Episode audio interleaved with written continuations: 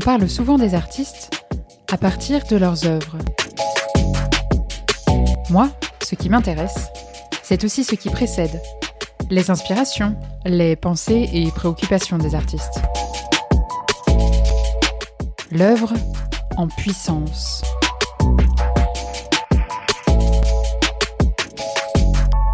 Je suis Oriane Emery et vous écoutez En aparté, le podcast qui dévoile la face cachée des artistes et de leur création. Bonne écoute.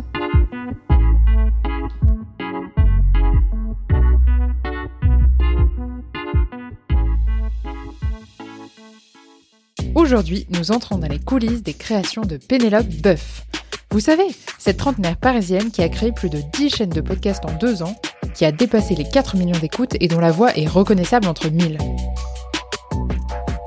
Si l'arnaque, pic parole ou rap roll sont des noms qui vous parlent, vous allez adorer en découvrir l'envers du décor au travers de cette interview à l'image de Pénouche, authentique, fun et décomplexée. Si vous ne les connaissez pas encore, vous avez de la chance plus d'une centaine d'épisodes vous attendent et croyez-moi, vous n'allez pas être déçus du voyage.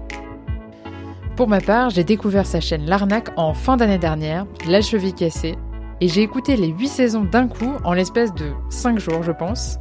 Ces anecdotes rocambolesques de 10 minutes environ sont un véritable vent de fraîcheur décalé et addictif. Créatrice du studio de narration La Toile sur écoute, elle crée aussi des podcasts pour les marques et s'est récemment lancée dans l'écriture de plusieurs livres qui sortiront en 2021. Bref, vous l'aurez compris, Pénélope Boeuf est une artiste à l'énergie débordante et j'avais très envie de l'interviewer pour comprendre comment elle en était arrivée là, quelles sont ses motivations, ses ambitions, ses inspirations, ses processus créatifs, etc. On a parlé évidemment de tout ça et de bien d'autres choses encore que je vous laisse découvrir sans plus attendre. Alors, bonne écoute Eh bah, bonjour Pénélope Salut Oriane Est-ce que tu peux te présenter aux auditeurs euh, de la manière dont tu le souhaites? Donc, je suis Pénélope Boeuf. J'ai travaillé pendant 10 ans en market communication événementielle. Ensuite, j'ai fondé un studio de narration audio qui s'appelle La Toile sur écoute il y a deux ans, en octobre 2018. Et depuis, je, bien, j'accompagne les marques dans la création de leurs podcasts et j'ai moi-même créé 10 chaînes de podcasts. Et je, en fait, je crée. Je, je raconte des histoires. Exactement. Je suis créatrice d'histoires, donneuse d'idées, euh, voilà. Super. C'est le job de rêve. c'est le job de rêve. C'est un luxe, en l'occurrence, parce que j'arrive à en vivre. Donc, c'est en effet un luxe de pouvoir euh, vivre de sa création. C'est rare, c'est un privilège. C'est énorme. Et euh, est-ce que tu penses que tes, tes anciens jobs euh, classiques ont inspiré la vie que tu as aujourd'hui, ou en tout cas t'aident à créer d'une certaine manière est-ce que tu vois une influence ou euh, un truc des choses qui t'ont aidé ou qui t'aident aujourd'hui euh? Alors, ce qui est sûr, c'est que mes dix années de business, quelque part en entreprise, m'ont permis de monter le mien. Et aujourd'hui, je sais aller démarcher des marques, je sais faire de la compta, je sais, euh, je suis et commercial et market, donc j'ai tout ce, tout ce background-là. Et pour ma vie de tous les jours, oui, alors il y a quelques histoires que je reprends qui me sont arrivées. En revanche, c'est plutôt une philosophie de vie, c'est-à-dire que le fait d'avoir jumpé d'un job à un autre sans me soucier vraiment de la suite, même si euh, c'est toujours un peu flippant, ça m'a inspiré pour aujourd'hui tout ce que je fais, c'est-à-dire que je suis dans l'action. Le moindre truc que j'ai envie de faire, boum, je le fais et je me, je réfléchis toujours après, après avoir fait. Et, ça, je l'ai fait pendant dix ans sans me rendre compte. Hmm. Alors que là, je fais ce que j'ai fait pendant dix ans, mais volontairement. D'accord, ok. Et ce truc de passer à l'action et réfléchir après, c'est un peu ton mantra ou c'est vraiment ta personnalité qui te c'est comme ça que tu fais euh, dans... sans réfléchir en fait. Ouais, je crois que c'est comme ça que je fais sans réfléchir. Parce qu'en fait, je trouve ça plus facile de trouver des solutions une fois qu'on a le problème. Non, en fait, mm. euh, le fond du truc, c'est que je suis impatiente. Et que j'ai envie de faire les choses. Et si jamais je réfléchis trop longtemps, bah, enfin, si je réfléchis tout court même, je pense que ce que j'ai envie de faire est une connerie par définition, ou alors, enfin, peut être plus adapté, ajusté, ta ta ta. Donc ça demande beaucoup de travail en amont avant de faire. Et moi, ce que j'aime, c'est faire par définition. J'ai toujours aimé faire des choses comme, enfin, faire du sport, faire, faire, faire, faire, faire. Et du coup, si je réfléchis trop, bon, bah, je le fais pas. Du coup, je préfère me dire, bon, allez, j'ai trop envie de faire ça, je le fais. Et là, si j'en parle, on va me dire, mais hop, tu peux pas faire ça parce que ça va donner ça, ça, ça. Et je dis, ouais, on s'en fout, je le ferai. Et en fait, je me trouve toujours, mais même dans la vie de tous les jours, je me trouve toujours dans des situations à me retrouver, je sais pas, à faire du stop un peu de l'autoroute parce que j'ai couru trop loin sans avoir regardé un plan. Enfin, tu vois, des... mais je me dis, surtout, c'est un kiff d'avoir à réparer ce que j'ai mal, euh, ce que j'ai pas ah pensé. Ouais, C'est, je trouve ça hyper excitant. Parce qu'il y a plein de gens, c'est une peur de se dire euh, j'ai besoin de tout planifier avant de faire. Et toi, c'est le contraire. c'est l'inverse. on verra. Euh. On verra. moi, j'ai peur de tout planifier. Parce que si je planifie tout euh, et que ça se passe pas comme ça, je vais pas aimer parce que sous mes airs de cool, en fait, je suis un peu contrôle fric. Mais c'est pour justement me calmer mon, besoin de contrôle et de maîtrise que je fais pour derrière ne pas enfin avoir le sentiment de contrôler une situation qui est déjà paumée, quoi. J'ai écouté plusieurs épisodes, euh, plusieurs aussi euh, interviews de toi, où tu disais que euh, dès toute petite, en fait, tu as eu cette envie de créer, même d'écrire des livres, bon, qui n'ont pas forcément abouti, mais tu as toujours eu cette, ce, désir et cette, un peu cette cascade d'idées en, en, permanence. Est-ce que tu te souviens de ton premier souvenir artistique et ton premier souvenir de création? Ouais, alors en fait, franchement, je suis nulle en création manuelle. Donc je me souviens de tous ces drames de colliers de pâtes et tout, qu'en fait je rapportais à la maison et mes parents étaient très contents, mais c'était pas moi qui l'avais fait. je me souviens, ah j'avais fait un truc, j'avais fait une vache en plâtre avec le cou beaucoup trop fin et tout, mais j'avais même pas réussi à la faire, donc c'est ma prof qui l'avait fait et j'ai toujours soutenu à mes parents que c'était moi qui l'avais fait. Et encore aujourd'hui, on dit c'est ta vache et je dis bah oui oui vous avez vu comme elle est belle, bon bref, mais évidemment qu'ils savent que c'est pas moi parce que j'étais vraiment trop nulle. En revanche, euh, j'avais commencé à écrire un livre qui s'appelait, euh, c'était l'histoire du canard Gérard. Il était une fois un canard qui s'appelait Gérard. Ce nom-là était très rare à cette époque. Et c'était la première phrase de mon livre que je voulais commencer, que je n'ai jamais. T'avais quel âge euh, quand t'as. Je crois que j'avais cette idée? Ouais, j'avais 7-8 ans.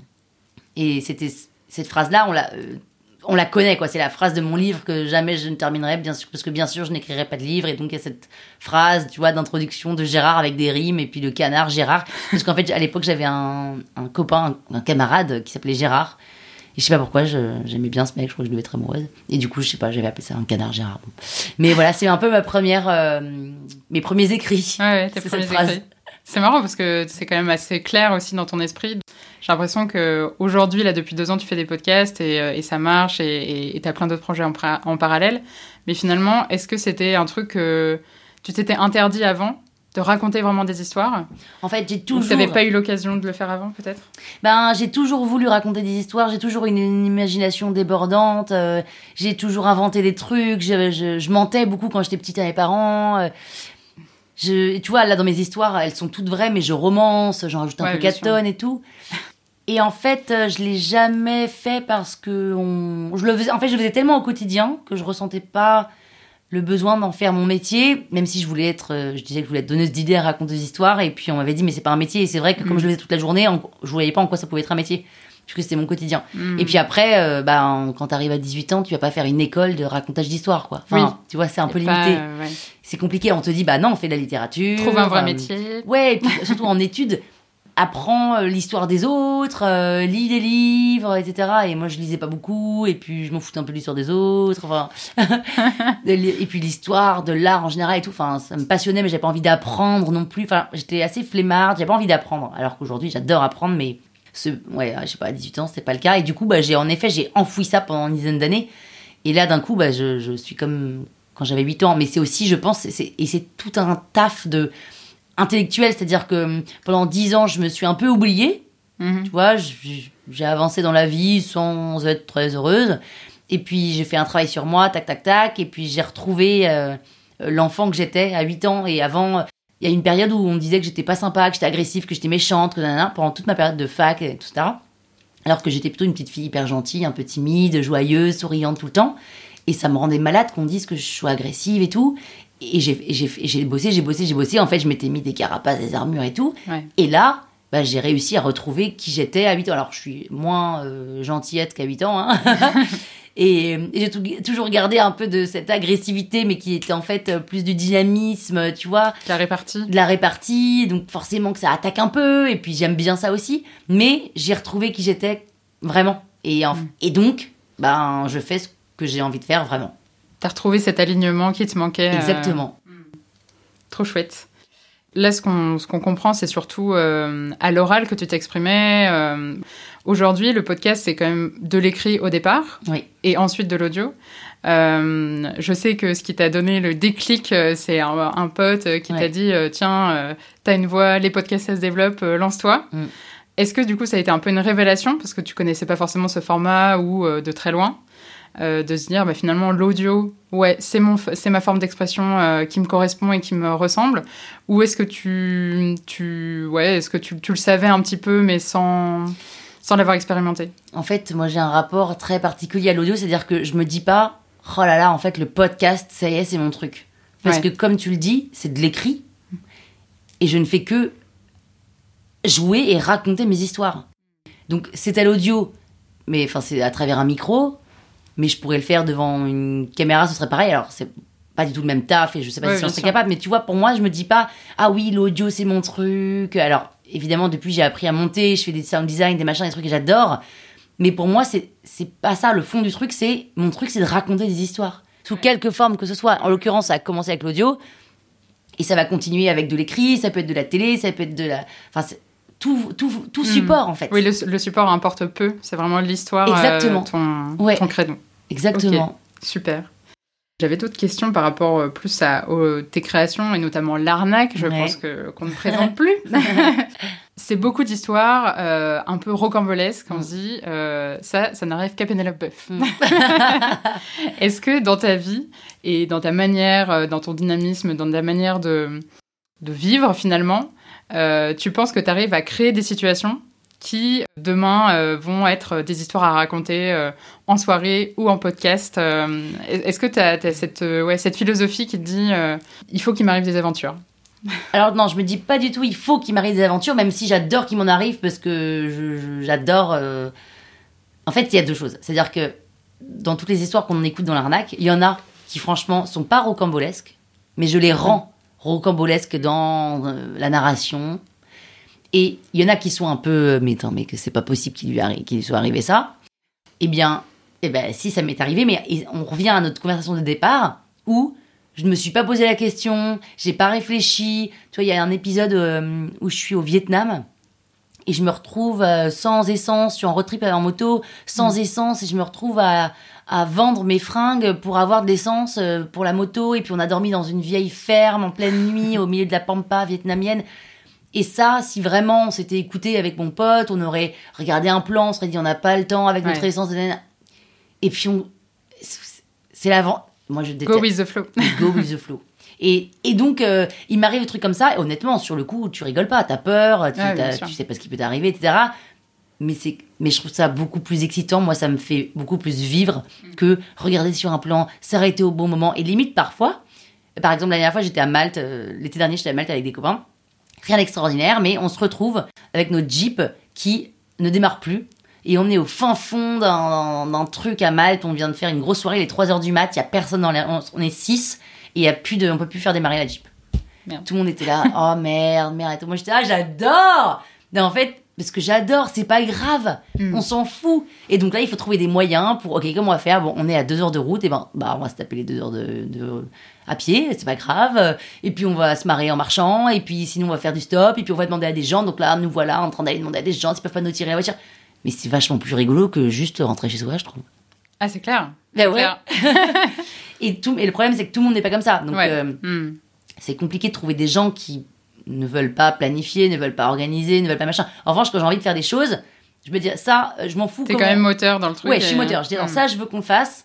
Peu importe où, où, quand, à quelle heure, mais il faut qu'à un moment on le fasse. Donc, Mm. euh, on se retrouve à faire des trucs un peu en serpentin, et puis tout d'un coup on tombe dessus, et c'est très bien. Mais sinon, euh, non, je déteste planifier. Donc, il m'arrive des histoires parce que je, parce que je réfléchis pas. Et, et je- non pas que je fasse exprès de réfléchir, mais ça me gonfle de réfléchir avant. Je préfère réparer les problèmes après. Mais c'est pas toujours, c'est pas bien de faire ça, hein, toujours. Ça peut être dangereux, quoi. En tout cas, ça te réussit pas mal. Moi, ça me euh, réussit. Moi, ça me réussit. Ouais, ouais. Oui, parce que derrière, je pense Ça te donne de l'inspiration aussi. ça me donne de euh, l'inspiration aussi. Alors, je sais pas si j'ai développé une sorte de, de culot, entre guillemets, suite à ça. C'est-à-dire que quand tu te retrouves euh, à 3h du mat avec ta Jeep cassée ou euh, au Vietnam sans argent, eh ben, il faut que, tu, faut que tu demandes de l'aide. Mm. Donc, tu, tu voilà, es obligé de forcer le truc. D'aller vers l'autre. et- D'aller vers l'autre, de, de faire des, des, des deals inimaginables. euh, Et en fait, t'es prête à tout parce qu'il faut absolument que tu rentres chez toi parce que t'as ton avion dans deux heures. Enfin, et alors, je sais pas si c'est parce que je me suis retrouvée dans des situations comme ça que j'ai développé un peu ce, ce culot-là, ou si j'ai toujours eu ça et, et du coup ça me correspond bien, tu vois. Je, je sais pas d'où ça vient. Parce que quand j'étais petite, j'étais plutôt timide et j'étais pas culottée. J'étais Hmm. culottée dans le sens où je racontais des trucs et je parlais aux gens facilement et tout, mais j'étais quand même un peu timide quand j'allais demander un ticket au cinéma, j'étais pas capable de faire ça et je sais pas, mon rapport d'autres, aux autres, il était un peu biaisé. J'étais plus facile, en fait, et en règle générale, c'est plus facile pour moi de monter sur scène devant 600 personnes. J'exagère, mais c'est plus facile que de faire un one-to-one un peu euh, sérieux, tu vois, un peu pro. Tu vois, Un one-to-one dans un bureau. Parce avec- que t'es toujours derrière une sorte de personnage, même si c'est très inspiré de toi. Finalement, on ne sait pas qui est Pénélope Boeuf au fond. Finalement, on ne sait pas qui est Pénélope. Mais oui, mais c'est ça, parce que d'ailleurs, il y a plein de gens qui me disent, mais tu racontes quand même toute ta vie, ton intimité et tout. Oui, mais il y a- évidemment que je garde euh, ce qui me semble le plus intime, je le raconte pas. Donc, Hmm. oui, c'est hum, évidemment que je garde pour moi le plus intime, je garde pour moi ce qui me. ce que j'ai pas envie de raconter. Et les gens me disent, mais t'as pas, t'as pas, ça te dérange pas de raconter ce que tu racontes? Mais alors, pas du tout. Si je raconte, c'est que j'en ai rien à foutre de savoir que j'ai pécho machin et que j'ai fait ça comme ça. Je m'en fous. En revanche, ce que je ressens vraiment au moment où je le vis, euh, au moment où je le raconte. Et voilà, et d'ailleurs, il y a- il y, a très peu de personnes qui me connaissent vraiment, il y en a 3-4. Mais voilà, c'est ma façon à moi de. Mais c'est souvent ça, euh, c'est surtout les timides qui deviennent de bons comédiens. On Exactement. le dit souvent. Ouais. Alors moi, je suis pas une timide comme les timides comédiens là, parce que quand même. et puis en plus, je pense aussi que je me suis ouverte vachement. Euh, déjà dans mes 10 boulots, à chaque fois, il faut que tu te vendes tous les ans et demi pour dire si si, je serai celle-là, je serai la bonne, et puis je, resterai plus d'un an et demi. T'es obligé un peu de te vendre. Bon. Et puis là, depuis deux ans, bah là c'est folklore quoi. Là c'est parti. Je, ne suis même plus timide. Alors je suis timide, bien sûr que je suis timide dans cette situation, mais en fait c'est surtout que j'ai plus de filtre. Donc c'est pas tellement de la je n'ai plus de filtre. Je n'ai plus peur de n'importe quelle question. Quelques questions que tu me poses, enfin, il y en peut-être où je vais être très mal à l'aise, mais en tous les cas, la majorité des questions qu'on me pose, même si euh, ce que je réponds est, peut être choquant, moi je l'assume. C'est ça, en fait, j'y suis, j'en suis là, j'ai assumé, je suis sans filtre et Mhm. j'accepte même de pouvoir dire des trucs euh, un peu gravos, je l'assume et c'est pas grave. À partir du moment où tu assumes, je pense que ça passe. Et quand est-ce que tu as commencé à assumer vraiment à 100% Là. Là, 2000, j'ai monté en 2018, euh, 2019. Et depuis, euh, c'est de Est-ce que c'est parce que ça a aussi marché rapidement et que tu as eu aussi des bons retours en te disant en fait, je suis sur le bon chemin, j'ai quand même euh, cette, euh, cette reconnaissance Oui. euh, des, des auditeurs Est-ce que ça, ça t'a aidé ou ça aurait pu être. c'est plus un travail personnel que tu as fait, un Bah, cheminement C'est un travail personnel que j'ai fait, mais c'est sûr que si, je- si ça avait pas marché, je me serais dit où est-ce que je vais, quoi? Qu'est-ce que je fais En fait, je suis à nouveau paumée, ça aurait été... C'est sûr que quand t'as la reconnaissance euh, de ce que tu fais, bah, tu te dis qu'en fait, t'es à la bonne place. Mm. Donc c'est sûr que ça a aidé. Et après, j'ai fait aussi un gros travail avec, euh, avec un psy et tout, hein, qui aide. Mais voilà, ça fait partie de ça. Mais aussi, je pense, enfin, j'en sais rien, mais peut-être que ça a marché aussi parce que je m'assumais. Ouais. Enfin, c'est, c'est un peu un cercle euh, vertueux, tu vois. Ça, ça marche parce que je suis authentique et je suis authentique parce que, parce que ça marche. L'authenticité, c'est c'est vraiment ta marque de fabrique. Ouais. ouais. Et en fait, euh, moi, j'adore quand les gens euh, sont authentiques. J'adore quand ils sont eux. Et parfois, je vois des vidéos de, de, de gens, tu te dis, mais moi, je serais jamais habillée comme ça. Et elle, elle a pas honte, entre guillemets, elle a pas honte de pas être coiffée euh, alors qu'elle passe à la caméra et de dire ses insanités ou je sais pas quoi, enfin, ses énormités. Et en fait, pas du tout. Parce que la meuf, c'est elle et elle s'assume et tu te dis, putain, mais elle est géniale, là. Et une fois que t'as compris ça, moi, je suis pas encore vraiment, vraiment, mais j'y suis presque, quoi. Enfin, T'es sur la bonne voie. non, mais je suis sur la bonne voie. Après, euh, je- c'est pas de la télé que je fais, donc c'est plus facile, je trouve. Je suis cachée derrière, on me voit pas, c'est encore différent. Oui, c'est quand même un média assez Ouais. spécifique le podcast. C'est- ouais. on est quand même dans l'ombre. Et puis en Mm. plus, c'est pas en média, c'est pas le mé- c'est un peu un média de niche encore, donc euh, Ouais. c'est pas de la télé. Mais je, je pense que j'arriverai à raconter ce que je raconte à la télé. Euh, presque. En tout cas, si on te propose, de toute façon, tu diras pas non. Ah bah je Donc, dirais pas non, non, je dirais pas non, je dirais oui, je me ramasserai et puis tant pis.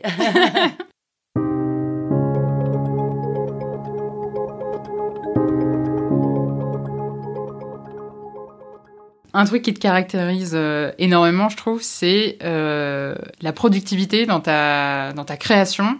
Pendant le confinement, tu as sorti euh, presque une centaine d'épisodes. Mm. Enfin, un confinement, déconfinement, reconfinement. Ça. On ne s'arrête plus. C'est quoi tes routines créatives?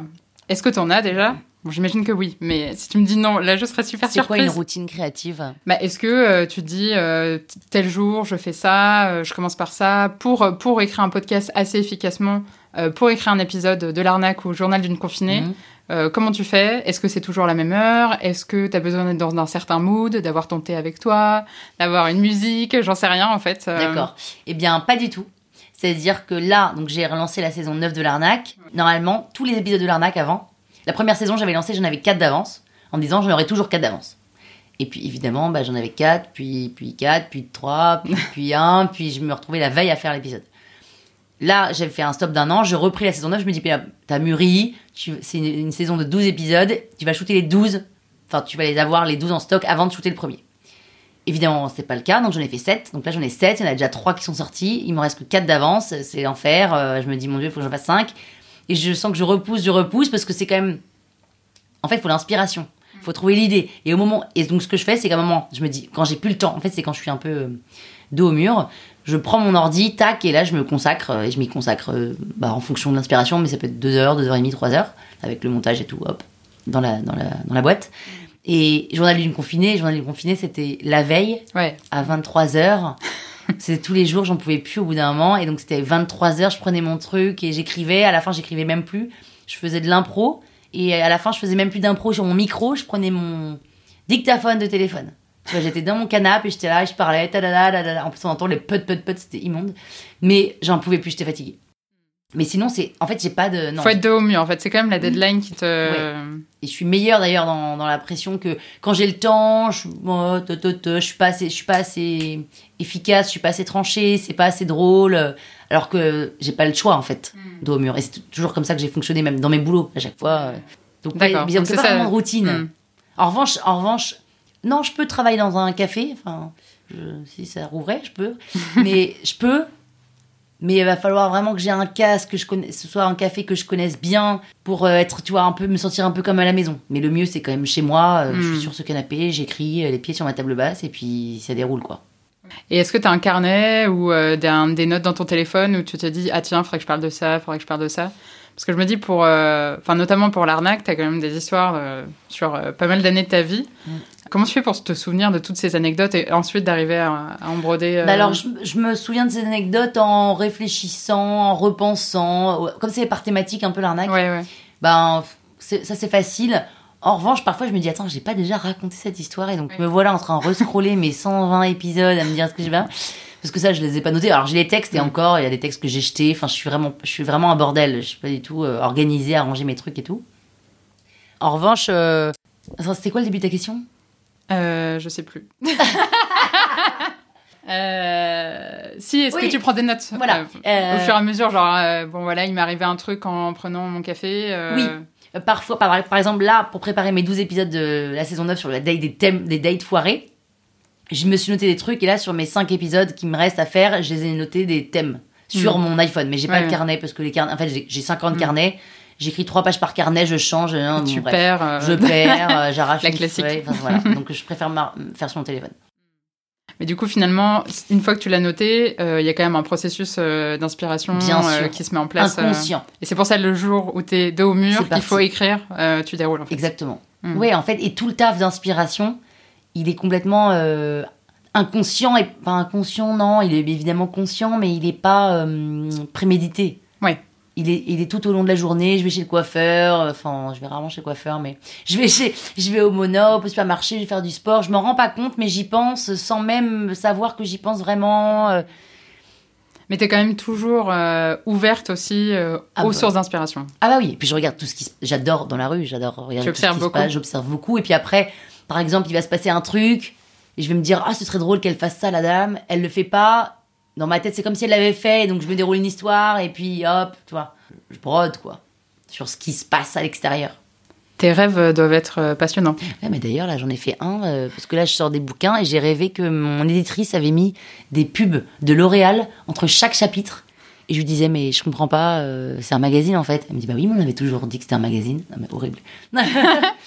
L'angoisse. Angoisse. J'ai repris une citation euh, de je sais plus quel épisode de Journal d'une confinée. Euh, J'ai quand même l'impression que tu as une certaine rigueur dans les choses que tu t'imposes, même si tu dis que c'est un, bordel organisé. Par exemple, quand tu dis euh, Bon, euh, ok, là j'ai refumé, mais lundi j'arrête la clope, euh, lundi c'est plié, lundi c'est plié, et tu te le répètes.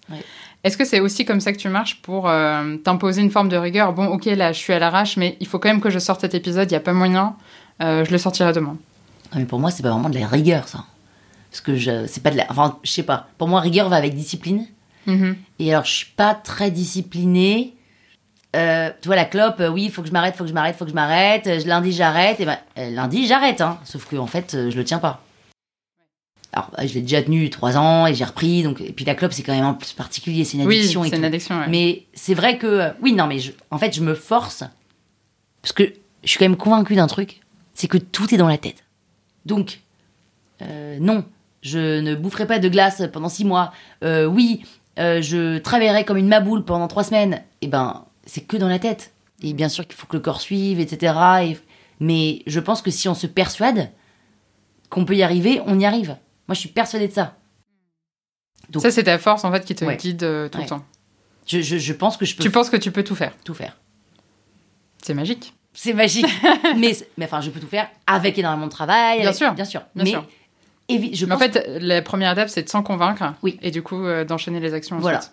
et puis d'en avoir envie au départ. En fait, t'en as envie, tu, te convain- tu te convaincs. Oui, t'arrives tu pas à te forcer à faire des choses. euh, Ah non, ça c'est pas possible. Non, ça c'est pas possible. non, en revanche, t'as envie d'un truc. Là, tu dis, j'ai envie, mais bon, c'est infaisable. Non, mais non, bien bien sûr que tu peux y arriver. Bon, bah, ça demande quand même de lire 50 bouquins, de contacter tant de personnes et de travailler comme une maboule. Ok, mais je peux, je vais y arriver. Puisque j'en ai vraiment envie, il n'y a pas de raison. Si j'en ai envie et que. Bah, si j'ai envie, je vais être content de travailler, content d'apprendre, et donc il n'y a pas de raison que ça fonctionne pas. Après, ça peut ne pas plaire, etc. Mais en tout cas, je peux. Comme le montage audio, par exemple. Le montage audio, mon Dieu, pour moi, ça me paraissait euh, une montagne. Et puis tu dis, non, mais attends, c'est bon, allez, tu te colles dedans, tu te colles dedans euh, deux heures, et puis c'est réglé. Donc là, c'est plus facile que quand c'est un énorme projet, mais tout est une question de se mettre dedans à fond la caisse et avoir envie. Et ça, c'est vrai que c'est un peu. Ça, c'est un peu mon. Je pense que c'est une force parce que je pense que je peux arriver, et quand, ça, quand j'y arrive pas, ça me, ça me rend ouf, tu vois. Parce que Et t'es jamais euh, prise par la flemme si, mais pas sur des trucs. Non, pas sur des trucs que, que j'ai envie. Parce que si j'en ai envie, j'en ai tellement envie que ça, me, ça, ça dépasse tout. Il n'y a plus rien qui compte et c'est ça qui compte. Et que T'arrives à te focaliser dessus Ouais. et à Ouais. dire non à d'autres sources de distraction. euh. Ouais, complètement. Et si je me suis dit que j'avais envie Pour moi, c'est quand même une forme de, de rigueur et de discipline, ça. Tu vois, arriver à dire non et se dire euh, bah, c'est mon projet, je dois, je, dois, je, dois, la- je dois y aller à fond et je dois, Non, mais si j'en je ai dois envie- l'aboutir. Mais si j'en ai envie, dire non à l'autre truc, je m'en fous puisque j'ai plus envie de ça. Il y a Ouais, ça ouais. aussi, c'est que je me. J'ai, Tu quand j'ai- classifies euh, ouais, tes je envies. classifie. C'est-à-dire que Dès que j'ai envie d'un truc, je me mets à fond, bah j'ai tout le reste devient euh, nul à chier. non mais vraiment. C'est-à-dire que d'un coup je lance une fiction, non mais l'arnaque c'est nul. Et D'un coup je lance la saison 9 de l'arnaque, non mais les fictions je m'en fous. Enfin donc euh, bah je suis focus tout et donc l'inconvénient de ça c'est que derrière je me brûle un peu les ailes parce que je, par exemple la typiquement l'arnaque, j'ai fait 8 saisons, au bout de 8 saisons, je voulais aussi m'arrêter quand je voulais pas prendre le risque que la 9 soit pourrie, mais j'en pouvais plus. Ou j'en allais confiné, je te fais ça tous les jours. Putain, au bout d'un moment, j'en peux plus. Et donc, limite, je vomis le truc, tu vois, j'en veux plus, alors que je pourrais euh, le faire euh, avec parcimonie, faire autre chose en même temps. Mais non, parce que du coup, je serais pas capable. Je suis obligée de faire. Quand tu fais un projet, t'es focalisé Ouais. sur un seul. Sinon, je suis pas capable de le tenir. C'est plus pour me forcer à le tenir que je mets tous les œufs dans, dans le même panier, quoi. En fait, je cours plusieurs lièvres à la fois, mais je ne mets pas tous les œufs dans le même panier. en fait, c'est ça. Ok. que, ouais. Non, mais j'ai compris. Et je suis sur, sur plein de projets en même temps. Ouais. Et enfin, en fait, je me dis, allez, je suis sur trois projets en même temps. J'aime bien avoir. Et d'ailleurs, j'aime bien en avoir plein. Parce que un seul, tu vois, si je fais que l'arnaque, je vais péter un plomb. De que écrire, que enregistrer. Non, j'ai besoin d'écrire d'autres trucs, de rencontrer des gens, d'envoyer des mails. Donc, je me fixe deux, trois projets. Et je me dis, ceux-là, ils sont sur la hiérarchie des envies, euh, sur, la, sur la même ligne. Et donc, eux, bah, il faut que je les mène euh, de front euh, en parallèle, quoi. Allons-y. Bim, bim, bim, bim. Et tout le reste, ah bah non, ah bah non, ah bah non, ah bah non. Ah, c'est hyper intéressant. J'avais une question un peu liée, mais euh, pas tellement. Mais je vais la poser quand même. Est-ce que tu crois au pouvoir créatif euh, du vide et de la solitude? Évidemment. Pour toi, Évidemment. c'est. Ouais. Mais j'ai presque envie de dire que la solitude est une source d'inspiration parce que quand t'es seul, tu penses, tu tergiverses, tu tournes dans tous les sens les trucs et d'un coup il y a des choses de génie qui t'arrivent en tête quoi. Et, et c'est drôle comme moi là où j'ai le, mes moments les plus inspirants, c'est la nuit. Quand je travaille la nuit, ça arrive. T'es encore plus seul que seul, tout le monde dort. T'es encore plus, tu vois. Et ben c'est là d'un coup que T'as les meilleures idées. t'as les meilleures idées. Et évidemment que la solitude. Alors, il y a la solitude euh, profonde, innée que tout le monde vit, hein, mais t'as aussi la solitude, le fait qu'en effet je sois célibataire et que je vive avec personne et que j'ai des responsabilités. J'ai pas de responsabilité à part moi-même, j'ai de compte à rendre à personne. qui fait que bah, j'ai le champ libre. Quoi. De, tout, tout, je peux tout faire, je peux tout faire, tout penser, tout décider, tout. Et ça, ça permet une liberté d'esprit.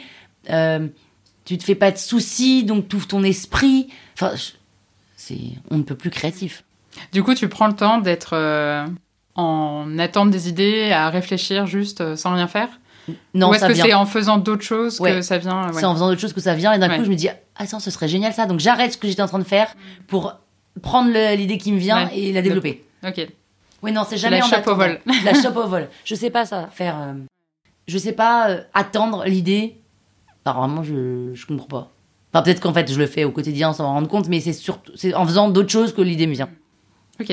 Et dans le, est-ce que le côté euh, déterminisme de l'idée, genre je veux avoir une idée donc je l'aurai, ça tu y crois aussi? Oui, complètement.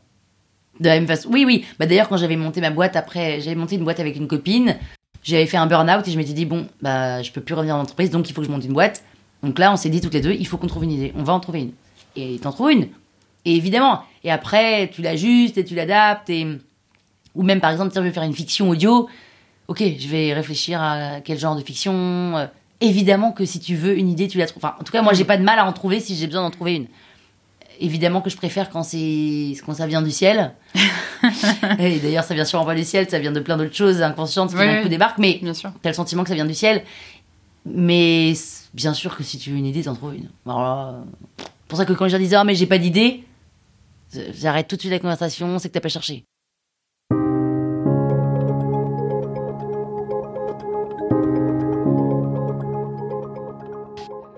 Je voudrais parler au-delà du statut d'artiste, le statut euh, d'entrepreneur, parce que ça fait quand même partie du quotidien énormément. Dans le milieu du podcast, on entend souvent les gens dire euh, bon, euh, faut pas faire ça pour gagner de l'argent, euh, le marché n'est pas mûr, etc. Et pourtant, toi, j'ai l'impression qu'en lançant l'arnaque, ton premier podcast, en trois mois, tu as fait plus de 10 000 écoutes par jour. Est-ce que tu as lancé aussi l'arnaque en étant persuadé et en voulant que ça, ça marche, et du coup, ça a marché? Et qu'est-ce que tu penses du coup de, de, de la maturité du marché du podcast euh, de manière générale? Alors j'ai lancé l'arnaque en pensant que ça marcherait parce que j'y croyais. Et puis après, ça a marché non pas parce que je voulais que ça marche, parce que faut pas non plus exagérer, hein, si, on, si, on réussissait tout ce qu'on voulait, enfin, ça serait trop facile. Mais j'ai tout fait pour que ça marche. Qu'est-ce que tu as fait? Voilà. Eh bien, j'ai contacté tous les gens du monde du podcast. C'était il y a deux ans. Donc, euh, au dé- franchement, il y a deux ans, on savait pas trop qui s'occupait de quoi chez Apple, chez Spotify, euh, chez Deezer. C'était compliqué. J'ai envoyé des milliards de mails. Je, je- je contactais tout mon réseau. Je... Franchement, euh, j'ai j'ai envoyé des milliards de mails à plein de gens au milieu, dans le milieu du podcast pour écouter, faire en sorte que mon podcast soit connu, écouté, euh, poussé, etc. Et tu leur disais, euh, je veux savoir comment vous, vous avez fait ou Non. En disant, euh, j'ai lancé ça, aidez-moi euh, à le faire connaître. Ouais. Ou comment faire pour, dites-moi comment faire, ce qu'il faut payer, dites-moi je fais quoi. Enfin, dites-moi ce qu'il faut, je le fais. Et puis à force de ça, 1 plus 1 plus ta ta ta ta ta, et ben boum. Et qu'est-ce qu'ils te disaient alors? Qu'est-ce qui- qu'est-ce qu'il faut faire? Mais en fait, il me disait rien. Il me disait rien, il me disait oui d'accord. Bah, par exemple, le mec de Deezer m'a dit ah bah d'accord, tu lances ça, je vais le mettre en avant. Ok. Spotify, euh, ah oui oui d'accord, bah je vais voir, mais nous on met pas vraiment en avant, mais bon pourquoi pas. Peu importe, il entend parler de toi et le jour où il tombe sur ton truc euh, LinkedIn, et ben il fait ah c'est Lana, bah tiens je vais la pousser quand même parce qu'elle se donne un peu. Mais en fait c'est semer des graines partout, C'est ça. dans- mais Mhm. dans tous les et d'ailleurs dans tous les milieux. C'est-à-dire que j'ai semé des graines dans les podcasts, mais derrière euh, auprès des annonceurs et puis sur LinkedIn. Les LinkedIn c'est pas du tout créatif, hein, ça de, de plus en plus, mais tu vois c'est pas une cible créative. Et puis euh, auprès de gens qui n'écoutent pas des podcasts et auprès dans des dans des groupes sur Facebook, tu sèmes plein de graines, euh, tout le monde s'en fout. Et il y en a quelques-unes qui vont germer. Et il y en a quelques-unes qui germent. Et alors, c'est génialissime à ce moment-là. Et tu dis, mon Dieu, enfin ça paye. Mais sauf que pendant Mhm. longtemps, ça paye pas parce qu'il faut du temps avant que ça germe. Et puis d'un coup, t'en as plusieurs qui germent et ça germe en même temps. Et tu dis, oh mon Dieu, j'ai pas le temps. hein. Et puis en fait, tu trouves toujours le temps parce que Oui, a le temps. Donc ouais, non, il faut, il faut, il faut semer des graines partout, partout, partout. Et je m'étais pas dit que. D'ailleurs, j'allais gagner de l'argent avec l'arnaque parce que je gagne pas tellement d'argent avec. Enfin, j'en gagne un peu avec le sponsor, mais je, je gagne surtout de l'argent en faisant de- des podcasts de marque. Et c'est quand. Et c'est donc j'ai fait l'arnaque, après j'ai fait un deuxième format différent, après une troisième, un troisième format différent, un quatrième, j'ai fait plein de formats différents. Et c'est parce que je me suis diversifiée. euh, Que là, les marques ont commencé à venir Ouais. vers toi? Et les marques sont arrivées en me disant, en fait. Ou c'est euh, toi aussi qui contactais les marques? Alors moi, je les contacté au début et Ouais. tout le monde se foutait. En plus, les gens me disaient, ça s'appelle l'arnaque. euh, Qu'est-ce que tu veux que je sois partenaire de l'arnaque, par exemple, tu vois, quand Mm. pour être sponsoring, pour être sponsor. On me l'a refait récemment, il y a deux semaines là. J'ai contacté une marque, elle m'a dit non mais franchement, je ne veux pas être euh, assimilé à l'arnaque. Bon, ok. il il n'avait pas écouté, mais bon. Et hum, Il reviendra. ça vient- exactement. Et je pourrais plus.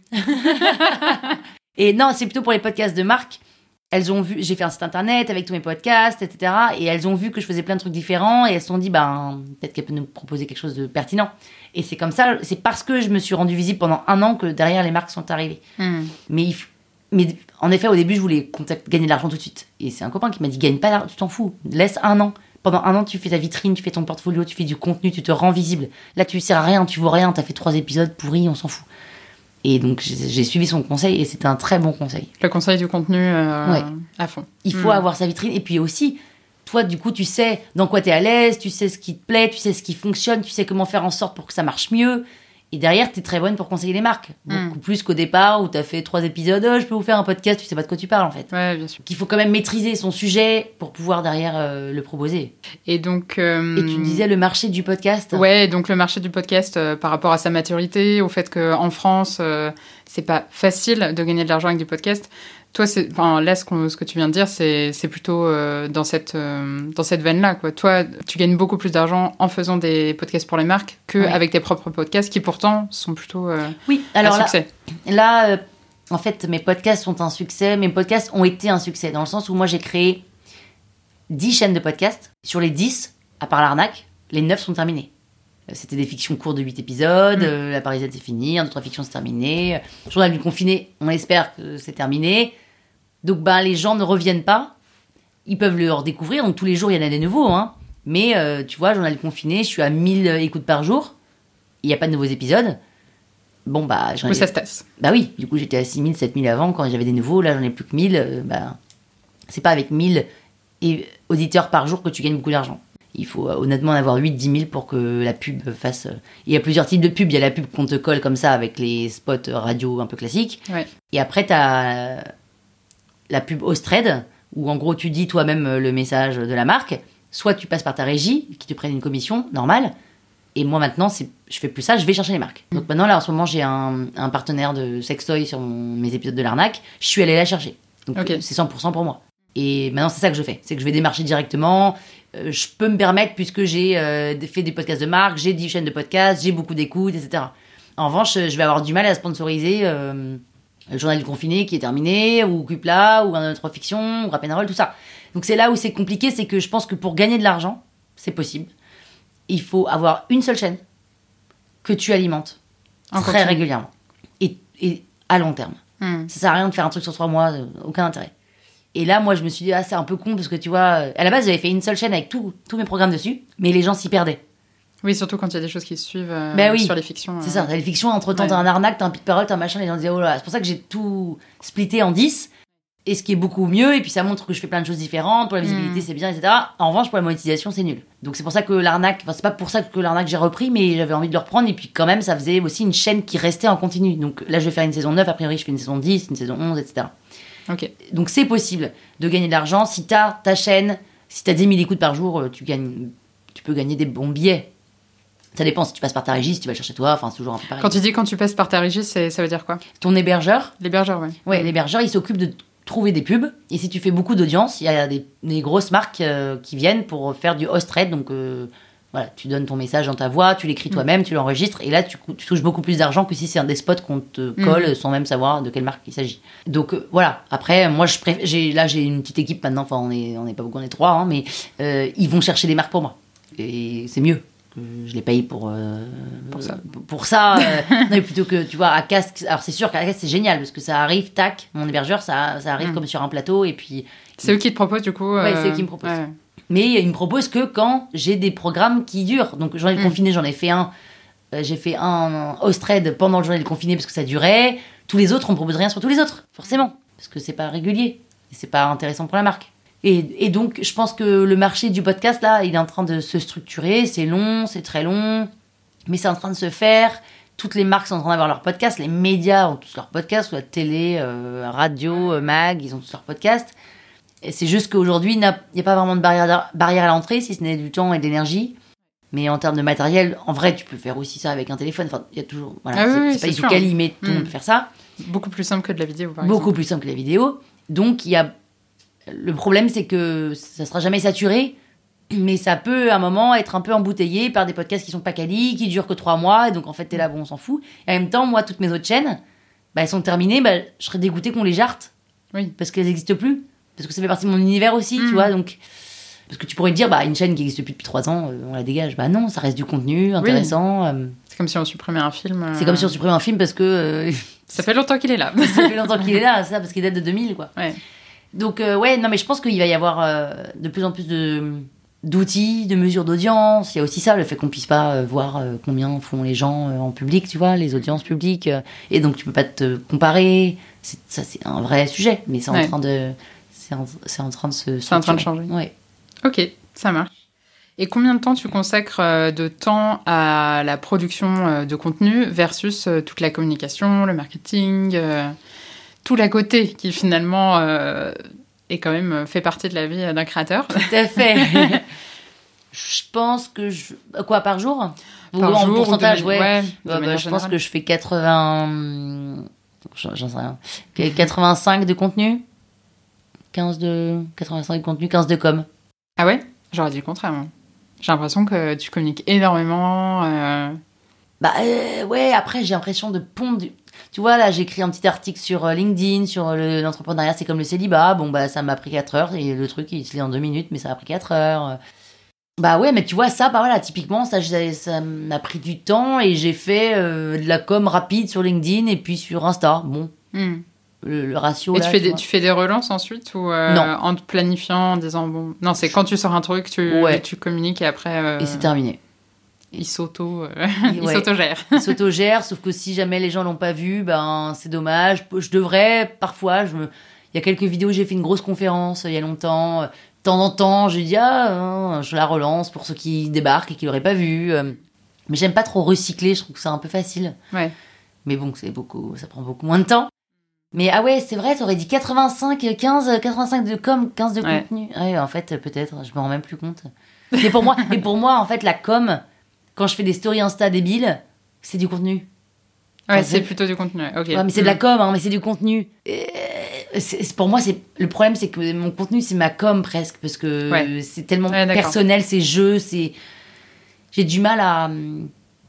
Ouais, après, je sais, je sais- je sais pas trop répondre à cette question, mais de la même façon, tu sais, euh, je suis nulle quand les gens me disent. euh, quand par exemple, une marque me demande euh, combien de temps ça va me prendre de faire ça, je n'en ai aucune idée, parce que je ne travaille pas de 9h à 11h. Oui, c'est ça. Travailler la nuit. Je travaille euh, la nuit, le matin, euh, dans ma, dans ma douche, euh, et après j'écris vite un truc dans le métro. Et tout, ce- tout ce taf-là, bah, je... il compte. Oui, bien sûr. Et sauf que bah, ces trois minutes-là, ces minutes-là, enfin, tu vois, donc je suis incapable. Et donc, Ouais, on- d'estimer euh, combien de temps ça Ah, va te prendre, c'est hyper dur. Bah non. m'insupporte. Et quand on me dit, bah, du coup, tu prends combien de l'heure et du coup, tu as fait combien d'heures bah, Non, mais moi, je fais pas du tout comme ça. Moi, je dis à combien. Moi, ma- Tu estimes le contenu final? Exactement. Non, non, je fais pas ça. Non, parce que j'estime le contenu final, euh, c'est tel- c'est de la création. Donc parfois, je- c'est une idée de génie et j'ai l'impression que ça vaut des milliards. Parfois, c'est nul, ça a pris deux minutes, euh, mais bon, quand même. euh, Enfin, mais tu vois, c'est. Donc tu donnes le prix après? Après? Non. Donc je me dis, à combien ça me fait chier de le faire? Genre, euh, franchement, 1000 euros, ça m'emmerde. à 2000, c'est OK. Ok. Et donc, c'est 2000. Et du coup, s'ils me disent, bah non, c'est 1000, je, bah, franchement, ça me fait trop chier. C'est trop de temps pour moi, c'est pas assez excitant pour moi, ça m'intéresse pas. Et du coup, je regrette pas. Dans ma tête, c'est vraiment à combien je suis con. Et c'est même pas. T'es ok mais Non, c'est même pas OK. C'est à combien je suis contente. C'est Hmm. pas euh, OK. Bah, de temps en temps, il y a des trucs où, bon, OK, allez, je te dépanne, OK. Mais c'est vraiment à combien je suis contente de gagner de l'argent pour faire ça. Et enfin, voilà. Et, ben, et je donne Et mon de mettre le temps qu'il faut. et de euh, mettre le temps qu'il faudra. Et parfois, euh, c'est sûrement pas cher payé, mais c'est pas grave, c'est cool et je suis contente. euh, Et parfois, ils en rajoutent derrière et je me dis, ah, ils abusent en même temps, c'est pas grave, c'est cool. Tu vois, c'est un ensemble, parce que Mm. c'est et le projet, et l'argent, et, et le temps que ça prend, et le monde que ça implique, qu'il faut que je. Enfin, ouais, c'est vraiment à combien je suis contente financièrement et sur le temps. L'évaluation de la coolitude du projet, quoi. Exactement. et quand, donc, quand c'est un projet très très chiant, bah, Ouais. c'est très très cher. Ok. Et pour deux Genre personnes- quoi? Ah bah je sais pas, genre... Bah là par exemple... euh, Non mais alors, étonnamment, c'est soit très très cher, soit c'est gratuit. C'est là où c'est bizarre. C'est-à-dire que là, il y a une copine, euh, enfin une copine, une nana que je connais un peu, qui m'a demandé de faire de, de l'aider sur du coaching de réseaux sociaux. Donc je donnais un prix. Bah, ça m'excite pas, moi, c'est pas mon Mm. taf, ça- bon, voilà, j'ai autre chose à faire et tout, mais Mais bon, Puisque tu me demandes. euh, voilà. Donc je donne un prix. Et elle me dit non mais c'est beaucoup trop cher. Mais enfin, je comprends que ce soit ça le prix et tout, mais je- moi je peux pas. Ok, bon, très bien. Deux semaines après, elle me recontacte. Et là, elle me dit écoute, moi je te propose une heure par semaine euh, pour quelques centaines, même pas, d'euros. Est-ce que t'es ok? Mais en fait, euh, ça n'a aucun intérêt pour moi de gagner ça par semaine, pour une heure par semaine. Enfin, euh, non. Donc là, je lui ai dit bah écoute, garde tes sous et je te fais gratos une heure par semaine de conseils de réseaux sociaux. Vois, plutôt parce que parce que c'est trop c'est peu c'est peu cher payé ce qu'elle me demande. Donc c'est Mm. tellement peu que je préfère ça va m'énerver d'être payé aussi peu et du coup je vais mal le faire alors que si je fais gratos bah là je lui accorde vraiment une heure et c'est ok je me bloque de mon agenda gratos pendant une heure je t'aide et avec plaisir mais pas euh, quelques centaines là ridicule tu Ouais, vois ouais. ça vaut pas ça donc je préfère te faire cadeau bon après il y a des trucs euh, bien plus chiants et bien plus gros euh, où là je dis bah non mais par exemple je sais pas euh, s'il y a une marque qui m'approche, euh, bah, le problème c'est que c'est que des marques rigolotes qui m'approchent, donc c'est cool. Mais, mais si c'est une marque, tu vois, genre d'assurance et tout, qui m'excite Ouais. pas vraiment sur le sujet, sur le, sur le- sur le papier, qui me demande de pondre une, euh, un podcast, une strat, oh, bah là, ce- ça Là, il va falloir raquer, là. Ouais, va falloir raquer. va falloir raquer sérieux. Et mais je vais te faire un truc canon. Tu vas le hein. faire. Ouais, ouais, je vais te faire un truc canon et tout, mais sache que ça va être cher. Ouais, ouais, ok, mais on va faire un truc canon. Bah ok. Et puis je vais leur faire un truc canon et puis ils vont me dire on n'a pas les moyens et j'aurai travaillé. Voilà. Bon. Ça, c'est un autre euh, Ça, débat. c'est un autre débat. Justement, on parlait des, des réseaux sociaux. J'avais une autre question à ce sujet-là. Aujourd'hui, euh, Pénélope Boeuf sur les réseaux sociaux, c'est un peu une marque. En tout cas, c'est une marque de fabrique et j'ai l'impression que voilà, tu, tu joues aussi beaucoup là-dessus. C'est un mix de contenu et de com, comme tu disais.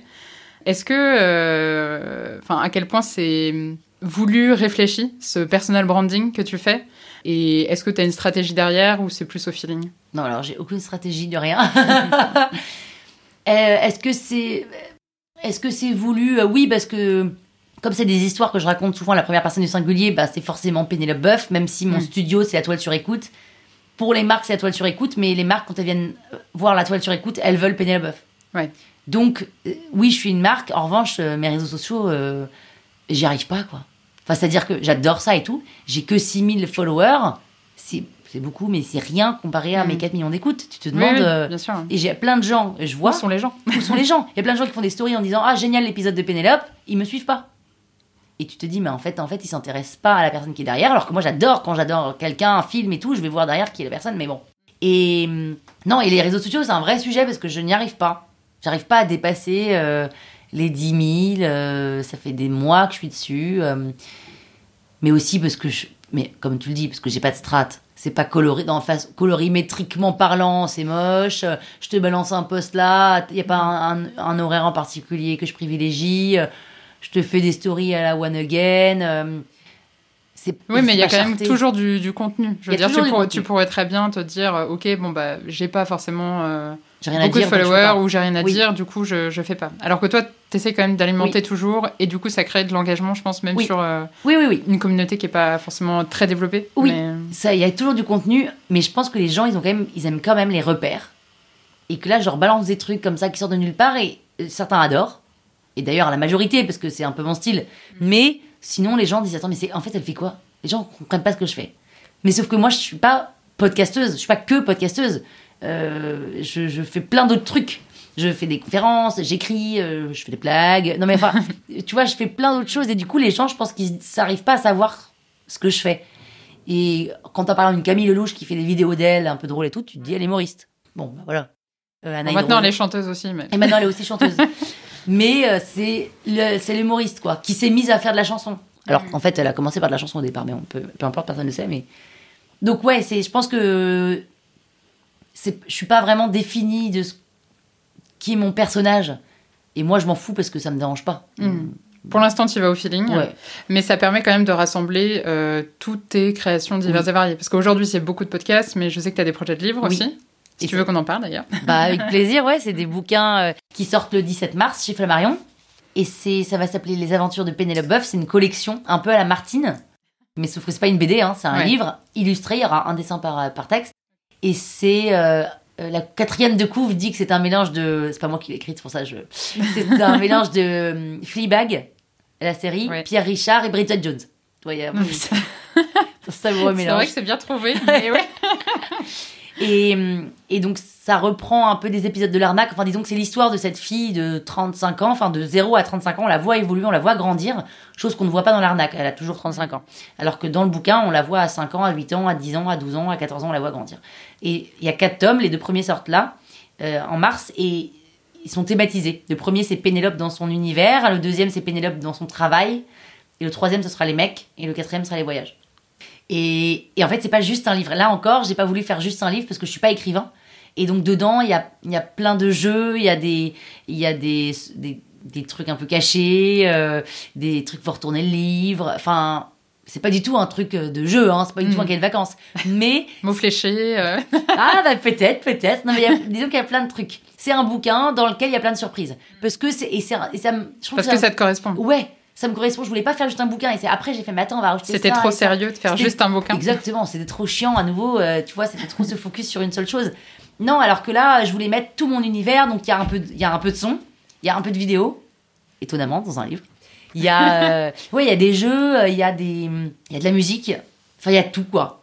Et je trouve que c'est et après que ça plaise ou pas, en fait, c'est alors bah bien sûr, je préférais que ça plaise et que j'en vende plein et tout, mais Bien sûr. Mais je suis assez contente du produit fini parce que ça me ressemble et j'aurais pas honte de l'avoir dans ma bibliothèque. Au contraire, je serais contente quand je montrerai ça à mes, à mes nièces, euh, peut-être à mes enfants, je pense pas, mais à mes nièces, mais à ma nièce, elle sera contente de voir que voilà. Moi, je serais fière en tout cas d'avoir d'avoir fait ça. Donc là, il y en a que deux. Si jamais ça marche, il y aura le 3-4 qui sortent. Et donc euh, voilà, c'est chouette. En plus, Bah, on sur- te le souhaite, hein bah ouais, bah, j'espère. Et sur le sur le dos, enfin ce qu'on appelle le dos, c'est la tranche. Ouais, la tranche. Et ben quand il y aura les quatre, ça fera après une, une image et tout. Hmm. Donc, t'es obligé de sortir les quatre. Bah, normalement, oui, mais bon, si, si on est que trois à l'acheter, euh, Mais aucun non. intérêt, mais bon. J'espère, j'espère. Et typiquement, un projet comme ça, c'est euh, ton idée? Ou c'est Flammarion qui t'a contacté euh, Alors, c'est. hum, Versilio, c'est un agent d'auteur. Ok. Il y avait quelqu'un que je connaissais qui travaillait là qui m'a dit Tu veux pas écrire un livre? On est chez Versilio, etc. Et je bon, un livre sur quoi? Bon, et puis en fait, je les ai rencontrés, tac, tac, tac. On a commencé à écrire un livre qui devait sortir l'année dernière. C'était un livre avec 30 chapitres, c'était vraiment que des chapitres de l'arnaque. Et puis à cause du confinement, ça c'était pas imprimé, donc euh, du coup on l'a repoussé. Et là je me suis dit, mais en fait c'est pas moi ce bouquin. J'aimerais qu'on en fasse. Et donc on a tout déconstruit, tout reconstruit pour faire Ah ouais. cette collection en quatre tomes. Enfin du coup c'est quatre bouquins quoi. C'est ouais. voilà, c'est 200 pages chaque bouquin. Et puis et ça on l'a travaillé avec Flammarion et on l'a pensé comme ça et, et je trouve que ça ça marche. Mhm. Enfin après on verra. On a hâte de voir. Ouais. ça sort quand exactement? 17 mars. 17 mars, ça marche. Euh, je vois le temps qui file. Euh, on va passer un peu sur les petites questions flash, un peu euh, les, les inspirations du moment. Mhm.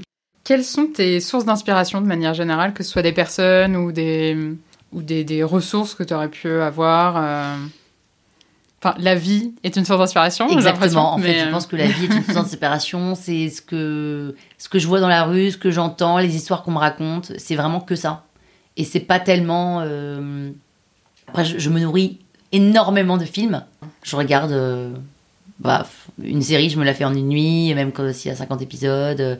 Je, je regarde beaucoup de séries, beaucoup de films, et je pense que ça aussi, ça me nourrit, ça me donne des idées, mais inconscient, inconsciemment, je pense. hein Sur le storytelling. sur euh, le storytelling, sur les personnages. euh, parfois, je me dis, ah, c'est dommage, elles auraient pu un peu insister sur ça, et du coup, je prends la partie sur laquelle ils n'ont pas insisté, je la mets dans mes Ah oui, personnages à moi. Et, et puis, ouais, et puis je. Je, je, je, vais, je vais jamais, par exemple, dans les bouquins, je vais beaucoup dans les librairies. J'achète pas beaucoup de bouquins, mais je vais dans les librairies, je regarde ce qu'ils font, je vois les couvertures, je regarde les, les tu sais, les pop-up là, euh, les bouquins, Ah oui, euh, ouais. comment ça s'appelle, pop, enfin bref, les quand- pop-up euh, les books. pop-up books, voilà. et ben ça, ça m'inspire aussi parce que je vois, les... enfin, voilà, je regarde beaucoup de choses et j'entends beaucoup de choses, mais je peux pas te dire euh, telle chose m'inspire particulièrement, quoi. Ouais, C'est- ouais. Je me nourris de plein de trucs et c'est- c'est la vie et c'est surtout les gens qui m'inspirent. Et t'aurais des recos films ou séries euh, que t'as aimé récemment euh, Bah, euh, évidemment, en thérapie sur Arte TV, hein, on en parle, on ne présente plus. C'est vraiment super. Après, évidemment, qu'en 30 minutes par épisode, euh, et en- versus en 30 minutes chez un psy, t'as pas autant de réponses, hein, ça se saurait. on irait tous beaucoup mieux, mais c'est quand même, c'est quand même assez génial. Après, il y a la série de l'autre côté sur Netflix qui est géniale. C'est une série espagnole, un peu d'anticipation qui est géniale. Ok. Et puis, hum, en film. euh, en- bah, a The Invisible Guest, qui est le meilleur film du monde, euh, qui est récent, hein, mais qui est assez bien. C'est c'est un espagnol encore, et je trouve que les Espagnols, ils sont hyper Ils forts. sont forts. Et c'est que récemment qu'on s'en rend compte. Euh, depuis la Casa des Papel, en fait, j'ai l'impression qu'il y a un, un peu un halo sur les Espagnols. Ils sont très très forts. C'est c'est et à la fois drôle et suspense. Enfin, bon, il y a aussi beaucoup de merde, hein, mais quand même, je trouve qu'ils sont très forts. Et puis, évidemment, les, ils sont très forts, les Nordiques. Hmm. Oh là là, les Suédois, les Norvégiens, là. euh, Ouais, ouais, ouais. ils sont très très forts. Alors tant dans leur euh, déco que de leurs films, ils sont et de leur façon de vivre, euh, ils sont, eux ils sont très, ils ont ils ont quand même quelque chose en plus. hein. Ils sont ils sont assez forts. Donc voilà. Après là, je suis en train de lire La fille de 50 ans, qui est un livre suédois qui était traduit en français. C'est l'histoire d'une femme qui a 50 ans qui raconte. Elle est vieille fille, elle n'a pas eu de mec, elle n'a pas d'enfant. Enfin, elle a eu des mecs, mais elle n'en a pas. Et elle n'a pas eu d'enfant. Et elle raconte que l'expression vieille fille c'est hyper péjoratif et que pourquoi est-ce que la femme elle, devrait être définie euh, par l'homme et par les enfants? Et pas par sa personne. et pas juste par sa personne. Et c'est hyper intéressant et après l'avoir acheté et là j'ai presque fini, je me suis dit c'est quand même étonnant, j'ai 37 ans, j'ai acheté le livre qui s'appelle La fille de 50 ans parce que euh, moi je pense que j'ai pas envie d'enfant, je pense que je suis bien seule, j'ai pas envie de me mettre en couple, ça me je crois que je suis pas faite pour ça et puis pour qu'on rentre dans mon univers, c'est compliqué. Enfin, j'ai conscience de tout ça et je suis surtout très très bien seule. Et c'est vrai que C'est pas un besoin. c'est pas un besoin. Contrairement à ce que la société euh, Exactement. dit. Après, euh, évidemment que j'ai des aventures à droite à gauche pour mes besoins. Naturels. Mais, tu vois, au quotidien, c'est pas possible, quoi. Enfin, en Mm. tout cas, voilà, c'est me... on n'a pas besoin d'un homme dans notre vie. Enfin, franchement, euh, après, euh, si, c'est pratique pour euh, accrocher un tableau, mais je peux le faire. Pour conduire, si j'aime pas conduire. Se réchauffer les pieds la nuit. me réchauffer les pieds la nuit. Enfin, évidemment, tu vois, pour un petit coup de mou, voilà. Mais en fait, j'ai un meilleur copain pour ça. Et puis pour le sexe, bah, je vais voir des hommes pour le sexe, tu vois. Enfin, des, enfin, des, pas des, pas des, pas des prostituées hommes, hein, mais des, enfin, tu vois, des, pas des gigolos. Mais... Donc euh, voilà. Et en fait, ça m'a étonné de, de moi-même d'acheter ce livre. Mais c'est vrai que pourquoi est-ce que la femme devrait être définie en fonction de de l'autre, quoi, de l'homme et des, des enfants. Donc, et... euh, conseil lecture pour ceux qui se posent cette question. Ouais, conseil lecture pour ceux qui se disent mais merde, je suis une femme euh, sans avoir besoin d'un homme. C'est clair. Voilà. Et le contraire est vrai aussi. Et pour le, les contraire, hommes. et le contraire est vrai aussi, évidemment. Même si je pense que quand même ils ont besoin de nous. Mais... On est d'accord, mais bon, Bon, voilà. On va pas, s'étaler. Non. ah. Euh, Est-ce qu'il y a une personne en particulier avec qui tu aimerais dîner ou... Non. Euh, franchement, non. En revanche, si je pouvais dîner tous les soirs avec tous mes copains, tous ceux que j'aime, je préfère ça à un dîner avec quelqu'un de mort, euh, génial, ou de, Ouais. mo- ou de vivant, inspirant. Non, en fait, je préfère être avec mes copains. Et les Oprah, Oprah Winfrey que j'adore, etc. Et les Michelle Obama que bien sûr j'adore. Ben, j'écoute leurs confs et je regarde ce qu'elles font et, Hmm. et ça me suffit. Et je suis sûre que j'adorerais passer un moment génial avec elles. Hein. Si t'as l'occasion, mais... Bien sûr. Mais tu vois, s'il faut. Ah non, c'est bon, m'en fous. C'est mieux, c'est mieux, c'est mieux ses copains. Ok. La vie, elle est là, quoi. On oublie le Covid. Ouais. Demain, tu, euh, tu peux partir où tu veux. Tu pars où et tu prends quoi dans, ta- dans ton sac? Attends, pour vivre en vacances? En vacances, un, un petit moment. euh, À Séoul. Séoul. Ouais, je rêve de la Corée. Je rêve de la Corée depuis des années. Je rêvais du Japon. Je suis allée au Japon. J'ai vu. Enfin, j'ai vu, pas longtemps, mais bon. J'ai vu un peu un bout. Et puis, la Corée, pour moi, c'est encore un cran au-dessus du Japon. En termes d'avant-gardisme. euh, d'avant-garde. D'avant-gardisme. Ils sont avant-gardistes, quoi. Et en termes de fringues, de bouffe, euh, c'est complètement what the fuck, tout en étant hyper euh, carré. Euh, Ça t'attire euh, ouais, ça m'attire vraiment. Donc, Parce que t'as vu des films ou qu'est-ce qui qu'est-ce qui t'attire exactement euh Bah, j'ai vu des films, je- j'adore les fringues coréennes, euh, j'ai rencontré des Coréens, je les trouve beaux, j'adore la bouffe, tout ça, je sais pas, j'adore, euh, ouais, la, la, la K-pop, je trouve ça marrant, euh, tout cet univers, je le trouve fascinant, il est tellement différent, il est dépaysant vraiment du, du, du nôtre. Enfin, ça change, quoi. Hmm. Et puis, j'ai vu des films, évidemment, j'adore les films, euh, les, les réalisateurs coréens, pour le coup, euh, c'est extraordinaire. C'est des films qui, dans lesquels je pense qu'il y a trois dialogues sur une heure et demie de temps.